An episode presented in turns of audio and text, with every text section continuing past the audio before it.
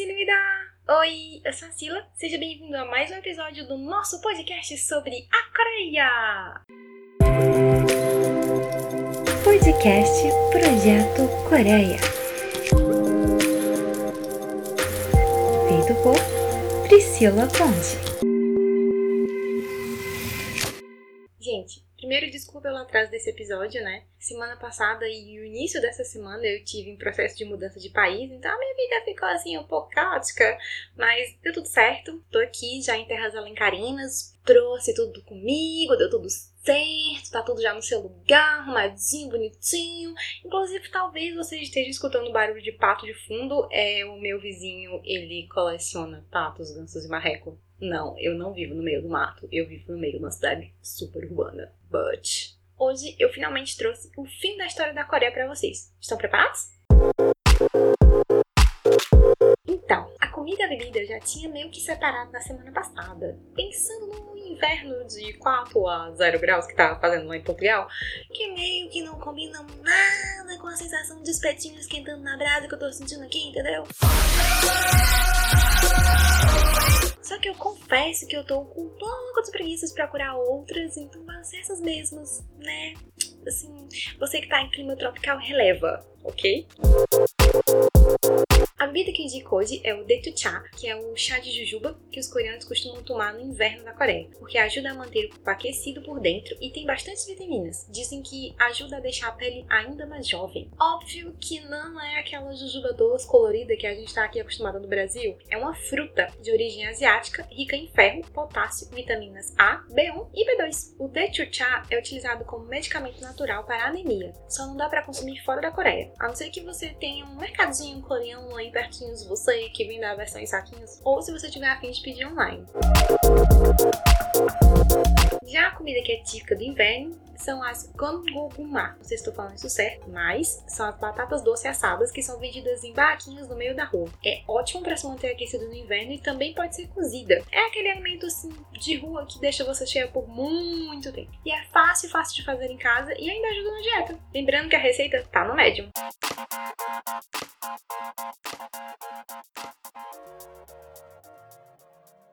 No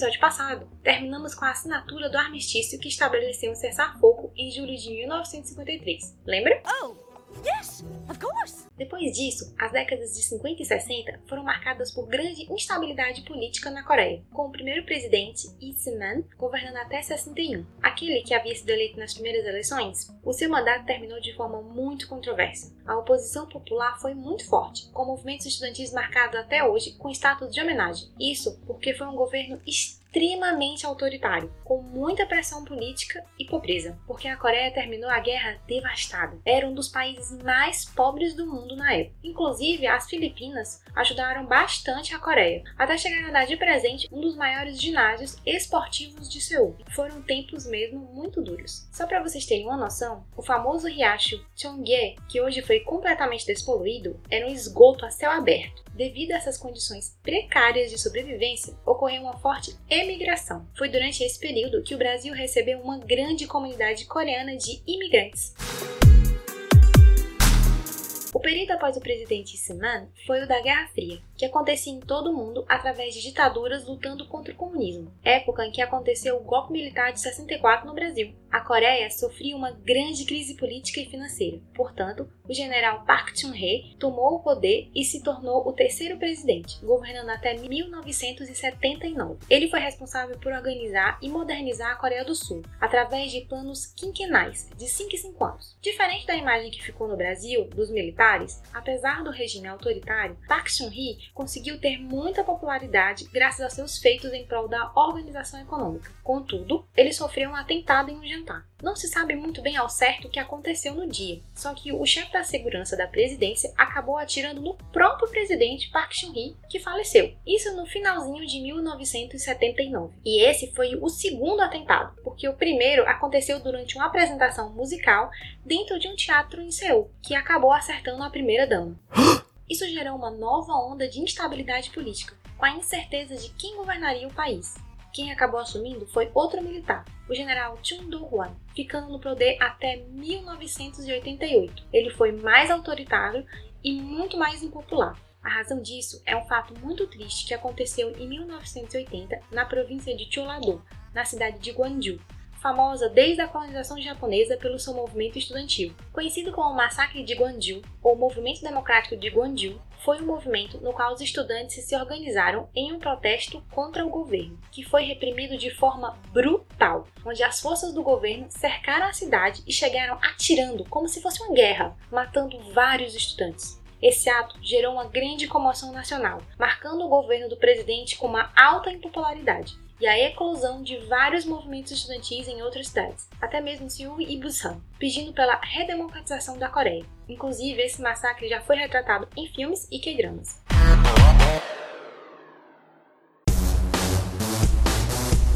Já que Seul foi escolhida como cidade sede para os Jogos Olímpicos de 1988, o mundo também observava como ia ser essa transição para a democracia. Isso também trouxe bastantes mudanças tecnológicas e o crescimento para Seul, de forma a melhor recepcionar os Jogos. O exemplo é o rio Han, que graças a um processo de despoluição se transformou de um esgoto a uma grande atração turística de Seul. Inclusive está em um projeto contínuo que mantém o rio em constante renovação.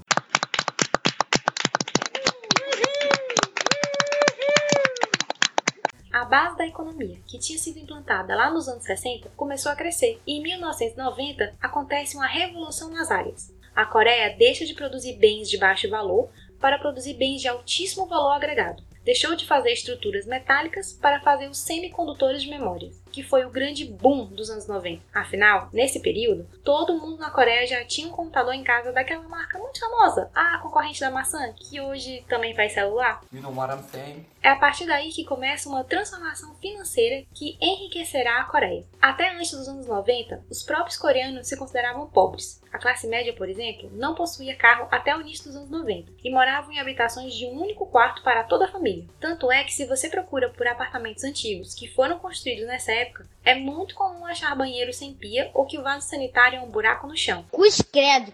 Essa mudança também aconteceu na política. Em 1988, assumiu um novo presidente e começa uma série de presidentes eleitos diretamente pela população. Esse novo presidente, Noteu, era um aliado crítico do presidente Chun, mas saiu do exército, se apresentou como um presidente civil e acabou ganhando as eleições, ficando no cargo até 1993. Em 93, acontece uma mudança interessante, pois o presidente eleito, o Kim Yong-sam, passou quase 30 anos como oposição ao governo autoritário anterior e era um dos rivais mais poderosos dos ex-presidentes militares Park Chung-hee e Chung Do-won, o que dá início a uma nova ótica política no país.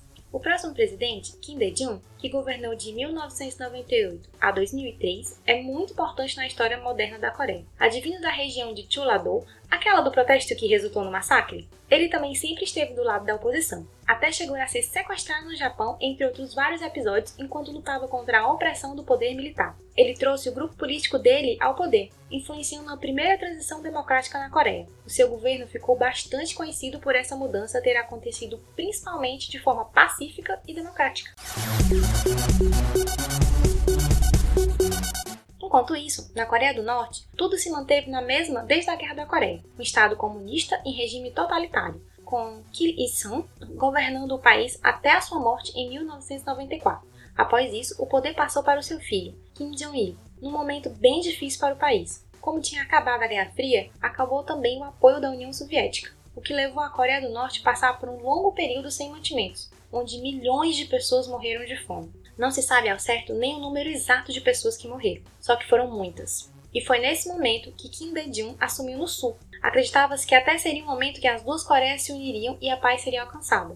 Existia um otimismo enorme no ar, com jornalistas e artistas visitando pela primeira vez a Coreia do Norte. Delegacias esportivas do norte vindo ao sul para um pequeno intercâmbio cultural. Isso começando com as duas Coreias entrando na ONU, numa tentativa de apaziguar os ânimos também rendeu parcerias econômicas, com a construção de um complexo industrial em Incheon, bem ali na fronteira entre as Coreias e muito próximo de Seul. Era um projeto piloto que tinha pretensão de se multiplicar no futuro. Eram empresas sul-coreanas com trabalhadores norte-coreanos, interagindo e trabalhando lado a lado em uma zona que antes era militarizada. Também abriram um ponto só para turismo, no Monte Kungan, considerada a montanha mais bonita da Coreia e localizada no norte, que contou com investimento do sul, como construções de hotéis e tudo mais para atrair turistas.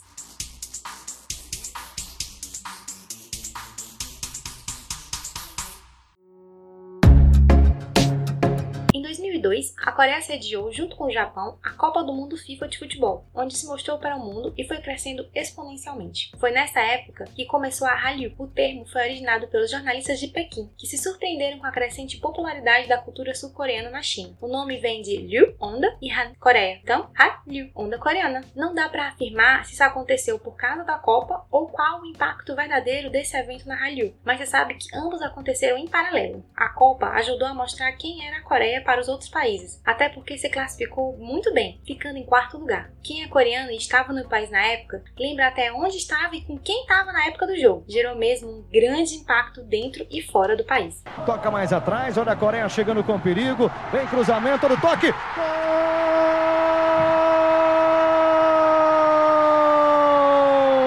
É gol de ouro! Um para a Coreia! Ao mesmo tempo que houve essa aproximação através do esporte, também aconteceu uma através da cultura. Foi no início dos anos 2000 que novelas coreanas, os K-dramas, como Atom Fairy Tale e Winter Sonata, passaram a fazer muito sucesso em outros países da Ásia. Era o início da Hallyu, onda essa que evoluiu aos poucos de um alcance regional para um fenômeno global, devido à proliferação da música pop coreana, o K-pop, principalmente através de videoclips e lives de performances divulgadas no YouTube. Foi quando iniciou a dominação mundial do K-pop. Brinks, ou talvez não.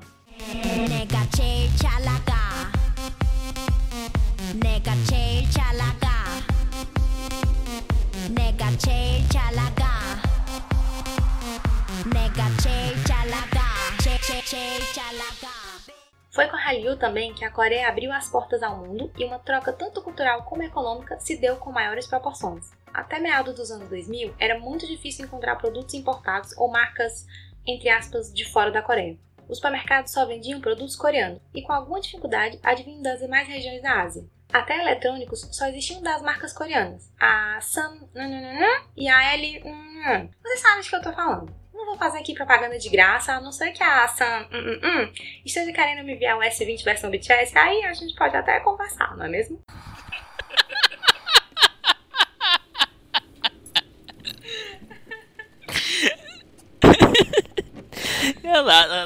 Dar like.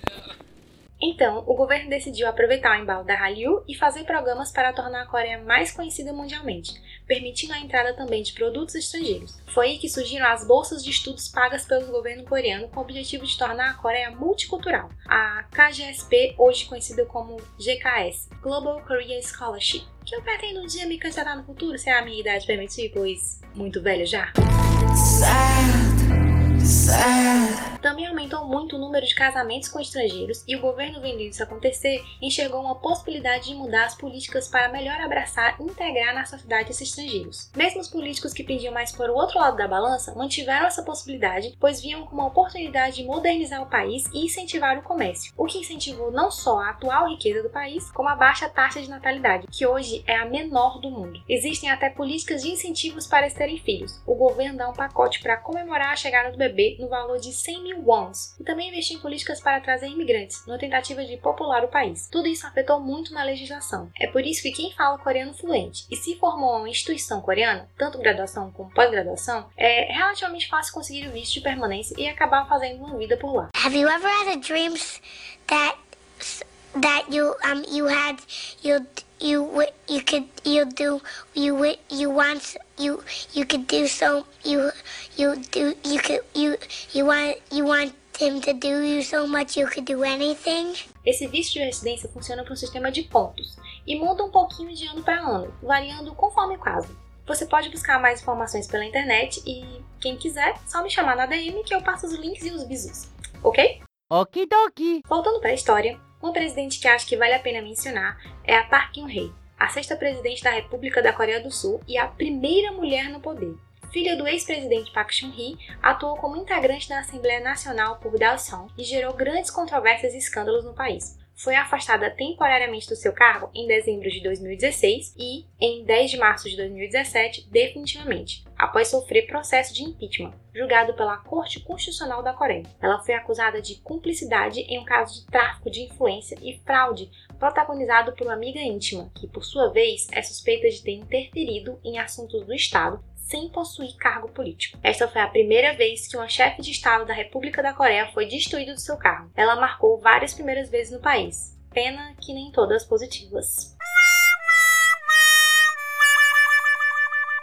Em 2018, já no governo do atual presidente, Moon Jae-in, acontecem as Olimpíadas de Inverno em Pyeongchang. Uma delegação única formada por atletas e técnicos das Coreias do Norte e Sul entraram com a mesma bandeira, branca, com o desenho da península que abriga os dois países. Foi um fato histórico e uma oportunidade de reaproximação das Coreias, trazendo uma luz de esperança para a unificação. Hoje, Kim Jong-un é o político norte-coreano que serve como líder supremo do país desde 2011 e presidente do Partido dos Trabalhadores da Coreia desde 2012. Ninguém sabe se a união das Coreias vai acontecer ou se, quem sabe, um tratado de paz definitivo vem por aí. Mas já se vê alguns movimentos nesse sentido. Muitas melhorias econômicas já foram implantadas e as políticas de ambos países estão mais amigáveis. Inclusive, recentemente, o líder da Coreia do Norte, o Kim Jong-un, divulgou um raro pedido de desculpas pessoal pelo assassinato de um cidadão sul-coreano encontrado morto flutuando nas águas do norte. Kim Jong-un disse ao seu colega sul-coreano, Jae, que o caso era vergonhoso e não deveria ter acontecido. Wow! Atualmente, a propagação da onda coreana, a Hallyu, que alguns estudiosos acreditam estar na sua versão 2.0, expandiu para outras regiões do mundo e está mais visível entre adolescentes e jovens adultos na América Latina, no Oriente Médio, Norte e Sul da África, América do Norte e Europa Ocidental. Não é à toa o visível crescimento nas vendas de produtos de K-pop e K-dramas, assim como o alcance mundial de alguns artistas, como o BTS e o Blackpink, e a inclusão de K-dramas originais Netflix. Na minha humilde opinião, o futuro é cada vez mais promissor para a Coreia, que tem se tornado mais multicultural de fato. Basta você comparar os vlogs de quem foi para a Coreia alguns anos atrás com quem foi este ano. Mesmo com a pandemia, dá para notar que pelo menos em Seul, estrangeiro já não é mais assim um bicho de outro planeta. Só de brasileiro por lá então, e tem aos montes. E é por aqui que fica essa história. Se algo muito impactante acontecer no futuro, eu prometo que volto aqui para contar em detalhes. Fechado?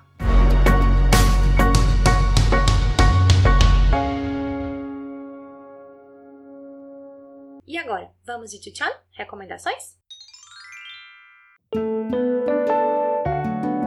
Essas duas semanas, o que não faltaram foram novidades no meio musical. Grandes nomes do K-pop como a Boa, Kai e God7 fizeram comeback ou seja, retornaram com ótimos álbuns e vídeos maravilhosos. Também rolou o MMA 2020, o Melon Music Awards, com performances pra lá de incríveis, e o Mama 2020, o Mnet Asian Music Awards, que foi transmitido ao vivo pelo canal da Mnet do YouTube, e eu assisti todinho, fiquei linda. De 6 horas da manhã até 2 horas da tarde assistindo, porque sim, foi infinito. E como as performances foram gravadas, permitiu shows de alto escalão, com direito a fogos, tecnologia VCR e mais um bocado de coisas de cair da bunda. Tá bom que a gente precisa também comentar que os artistas ficaram nos carros, no estacionamento, pois Mnet não tinha estrutura para tê-los lá dentro, né? Ou seja, quem vê o brilho não vê os corre, não é mesmo? Tudo isso eu postei no Twitter do podcast, o arroba Projeto Coreia. Basta seguir para se manter atualizado com tudo que está acontecendo no mundo K-pop. De hoje não é um grupo, e sim uma solista. É a Kim Jamin, mais conhecida como Chun-ha. É uma cantora sul-coreana que ficou conhecida por ter sido uma das 11 finalistas do Produce 101, um programa de survival que selecionou 11 trainees ou seja, 11 meninas treinando para ser idol, para estrear no grupo temporário IOI, IOI, como ele tinha prazo para acabar, pois cada menina pertencia a uma empresa diferente, a Chun-Ha se lançou como solista e olha, melhor coisa que ela fez. A bicha é poderosa e não é pouco não. Vocal é excelente, mega dançarina, com performances que chamam muita atenção. Já conquistou diversos prêmios, como de canção do ano no Golden Disc Award em 2019 e 2020, com as músicas Gotta Go e Roller Coaster. Tenho que ir e Montanha Russa em tradução livre a cantora atrai bastante atenção dentro e fora da Coreia. E não se deixe enganar por sua baixa estatura, ela domina total o palco e exala muita sensualidade. O mesmo pode se aplicar às suas músicas. Todos os grandes ritmos ótimos para se jogar na pista, assim que as baladinhas voltarem a ser uma coisa normal, é claro. Eu trouxe ela também porque estou levemente preocupada com a sua saúde. A cantora foi, infelizmente, uma das sete artistas que testaram positivo para o Covid, entre outros que tiveram contato com o vírus nessas últimas semanas. Postei sobre isso lá no Twitter também, e já tô rezando para todos recuperarem logo. Na semana passada, Shimha lançou o vídeo performance Dream of You, com o Rehab, e olha, eu não sei nem o que falar, só sentir. É sonhando com você mesmo. Escuta aí. I want you and I know you want me too, so I know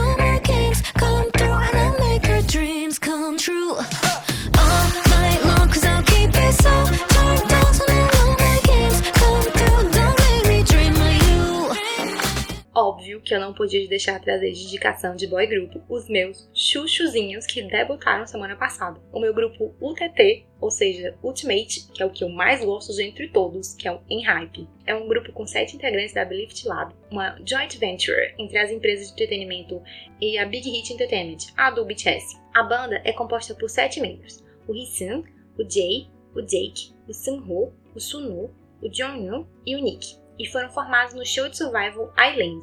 Como eles ficaram conhecidos como programa, debutaram já com muito holofotes. Seu videoclipe é o mais curtido de um grupo Hulk de 2020, com 2,1 milhões de curtida e mais de 17 milhões de visualizações. A meta é chegar a 30 milhões até o final do mês. Olá, Eudines que estão me ouvindo. Vamos fazer stream. Também já acumularam mais de 300 milhões de cópias do seu primeiro álbum, Born on Day One, Fronteira Dia 1 em português. Born on Day One tem um significado de meninos na fronteira de mundos diferentes. Meninos que vão de trainees a idols, entrando em novos mundos com a mistura de emoções complexas. Eu amei todas as músicas. E mal posso esperar para receber a minha cópia já devidamente encomendada, lógico. A música single, a que ganha destaque IMV, ou videoclipe, a Give and Take, se refere ao tempo que os meninos estavam no programa de Survival Island e às preparação para o debut, onde se pergunta se essa estreia foi dada ou conquistada por eles, given ou taken. Tem um conceito meio de vampiro, assim, victoriano, sabe, obscuro, mas cheio de energia. Começa com a vibe hip hop mais lo-fi e vai crescendo para chegar no refrão pop energético, com a coreo elaborada e super sincronizada. Vamos escutar um trechinho?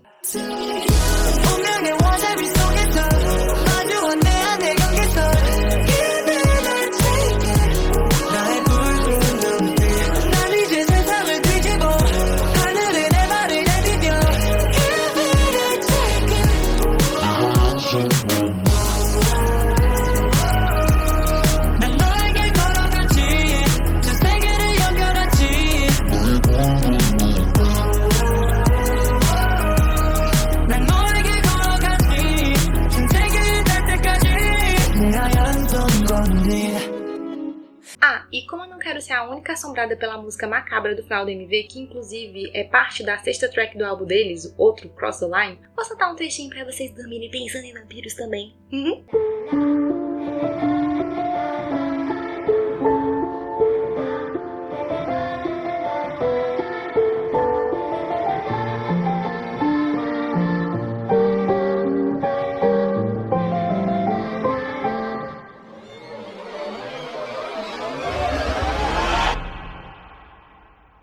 Love, que não tem título em português, é um K-drama fruto da parceria da Netflix com a emissora coreana EdTBC. Fala sobre a dificuldade de ser uma mãe solteira e tentar seguir carreira ao mesmo tempo. A protagonista, No Jin, é uma produtora de filmes e mãe solteira que mora com a mãe e a filha de 14 anos. Depois de muito tentar, ela finalmente consegue um emprego na área. Só que o seu chefe desaparece e deixa uma dívida imensa para ela pagar com os agiotas meio barra pesada. Daí ela precisa se virar nos 30 e conseguir produzir um filme de sucesso para quitar a dívida e fazer com que a empresa não vá à falência. Além disso, embora ela tenha desistido de ter uma vida romântica, ela se vê em meio a um romance com quatro homens ao mesmo tempo. Entre eles estão o ex-namorado dos tempos de faculdade, o Odeo, que é o típico pet boy charmoso. Ele é um escritor famoso que ela acaba reencontrando porque consegue os direitos autorais para transformar um dos seus livros Entre eles rola algumas mágoas e muita paixão reprimida também. O segundo é o Hee-jun, um ator com ótima carreira profissional, mas que tem uma vida pessoal considerada um tanto lamentável. Ele é meio desengonçado e um pouco egocêntrico, mas muito fofo. Também conheceu a Noidia na faculdade antes de ser famoso, e foi o primeiro crush dela. O terceiro é o Oh Yang-woo, um jovem alegre e confiante. Ele é o professor de educação física da sua filha e tem um coração enorme e é bem tipo o garoto meio. Na minha opinião, ele é a melhor opção, mesmo sendo um tanto jovem para ela. Mas os fãs de Nuna Romance como eu, com certeza vão torcer por ele também. Se você ouviu o episódio sobre Rangu, lembra que Nuna é irmã ou amiga mais velha. Então, Nuna Romance é uma história romântica na qual o mocinho é mais jovem que a protagonista, ou seja, ela é a Nuna dele. Por fim, tem o Culpador, que é um daqueles ex-gangsters meio assustador, mas meio sexy também, que mudou de vida e agora é um CEO. Ele quer reencontrar uma pessoa para viver sua nova vida, e é o dono da empresa para a qual a produtora da Noia John deve dinheiro, inclusive. É uma história romântica sem excessos e que consegue conectar o amor às diversas diferenças da vida. Mesmo pecando em alguns aspectos de roteiro, eu achei bem levinho e é daqueles que dá para assistir rapidinho. Também gostei que retratam bem as dificuldades de ser mãe solteira e a força e a garra da Noia John. Quem assistir tem que me dizer para qual dos quatro torceu e o que achou do final, combinado? É 3,5 Choyo, porque eu torci pro moço errado e também porque eu acho que alguns personagens podiam ser melhor explorados.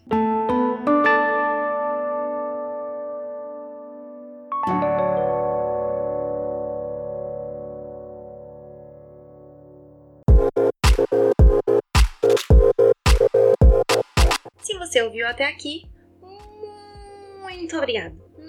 Nunca samida. Aproveita e segue as redes sociais do podcast. Instagram, arroba projeto.coreia, Twitter, arroba Projeto Coreia, Medium, arroba Projeto Coreia, e-mail coreiaprojeto.gmail.com. Lembrando que todas as recomendações e receitas vão estar postadas no Medium. Okidoki?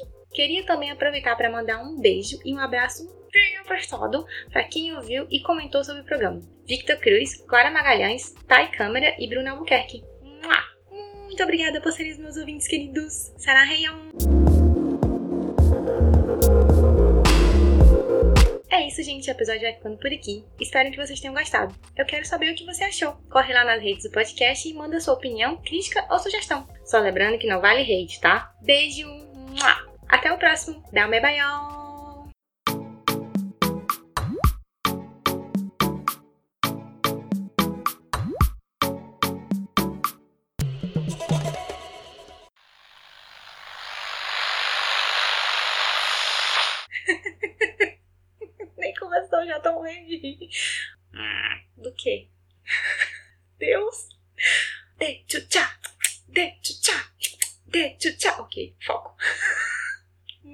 Desfocada hoje.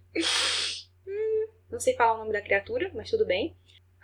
Olá, patos. Tudo bom, patos? Vocês são meus convidados especiais hoje. Ai, ai, ai, ai, ai, ai, ai, ai, mamãe. Gente, o que é isso no chão? Valha, o que é isso no chão? Uh,